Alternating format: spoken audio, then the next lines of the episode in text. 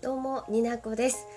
になこの二次元に連れてって今回は今まで3本撮ってきました。ニナドネのおうちという私が別番組を持ってますがそちらで一緒に番組をやってます。二度寝ラジオの二度寝さんと10月19日から22日の間3次元を満喫したのでその旅のお話をしてきたんですけれども総括をしたいと思う。はい。もう勝手にね楽しかったことをベラベラベラベラ話してて、まあ、言ったんですけれども今回ねランキング形式でこの旅でドネさんに出会ってあの面と向かって目を見てお話できたこと、うん、いろいろやり取りとかもあって感じたこと全部この4日間で感じた全ての中で楽しかったって思った部分を3つランキング形式で話していきたいと思います。お付き合いいただける方は 是非お付き合いいただけたら幸いでございます。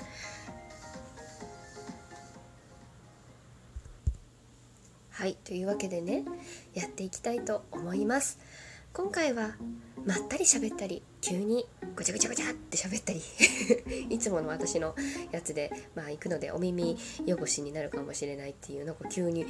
急になんか初見さん向けに言っていくじゃん。えっと二度寝さんとはねもちろんね番組を作るためにオフでお話ししたりあの今回の旅行に至ってはこう計画をする時にねあのちょっとお時間もらってスカイプでゆっくりねお話をしてたりしたんですけどなんだろうな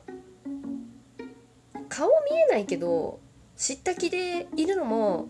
ちょっと違うなってやっぱり初対面で会ったらちゃんとするところはしないとなって思って意気込んで行ったんですけど 会った会ってすぐもうなんだろうなもうそんなことパーンって忘れた。すごく甘えました。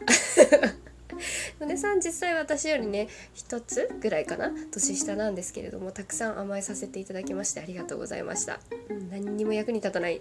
いや何にも役に立たないお姉ちゃんでごめんな で今回4日間一緒にこういましたけれどもその中で楽しかったこと、うん、第3位。えっ、ー、と旅の何日目ですか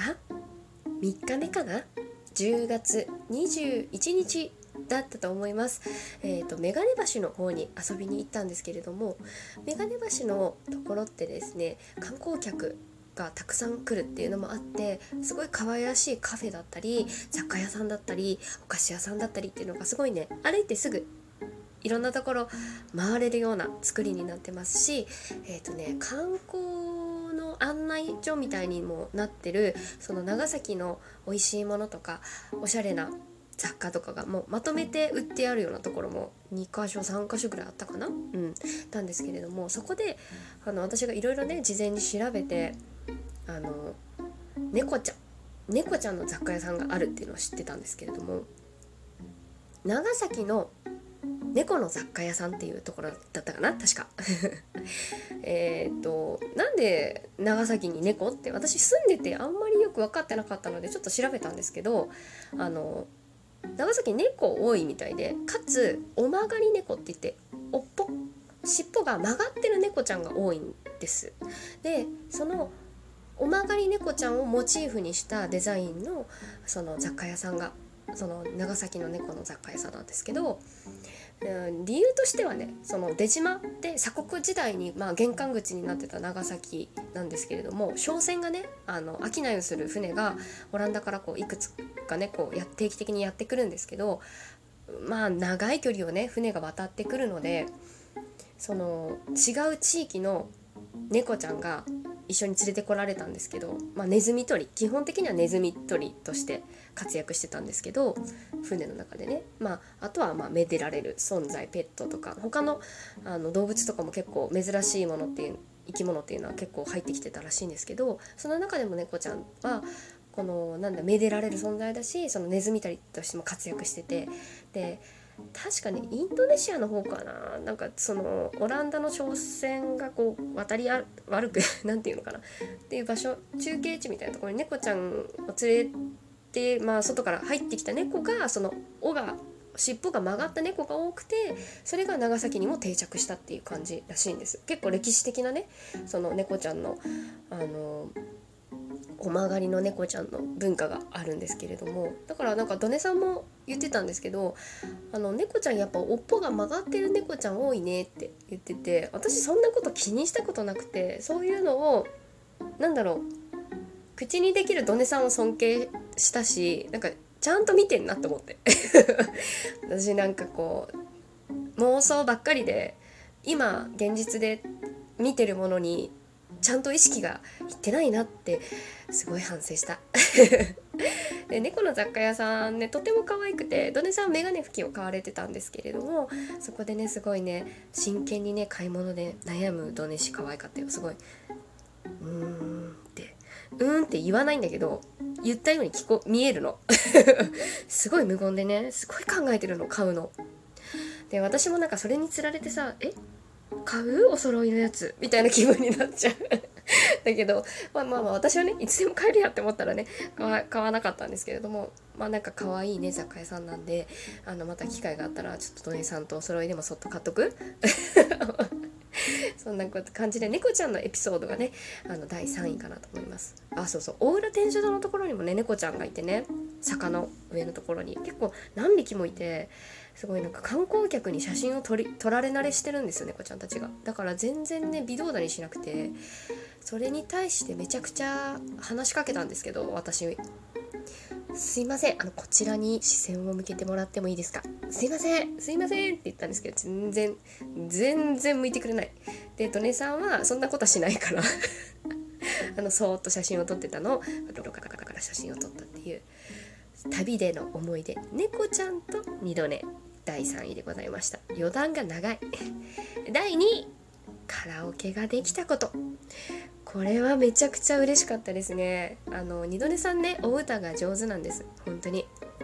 かつおしゃべりしてる時のドネさんは柔らかい雰囲気なんですけどお歌歌う時のドネさんはね解放された声の出し方でねかっこいい二度寝になるんですよ。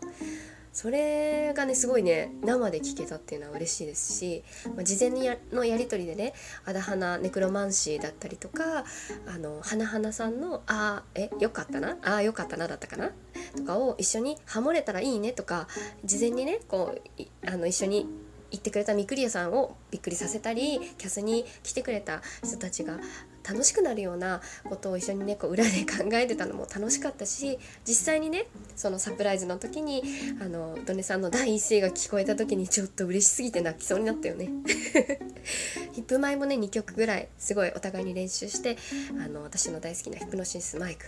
ラップも2人で歌ったんですけれどもめちゃくちゃ楽しかった。でバトル曲のデスリスペクトっていうのがあるんですけどめちゃくちゃねゴリゴリに相手をディスっていくんですけどそれその喧嘩をねできたのがすごい楽しかった。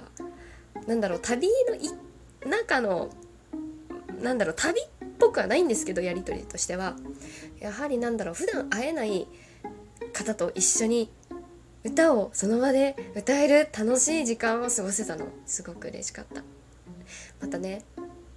どっか場所を変えてでも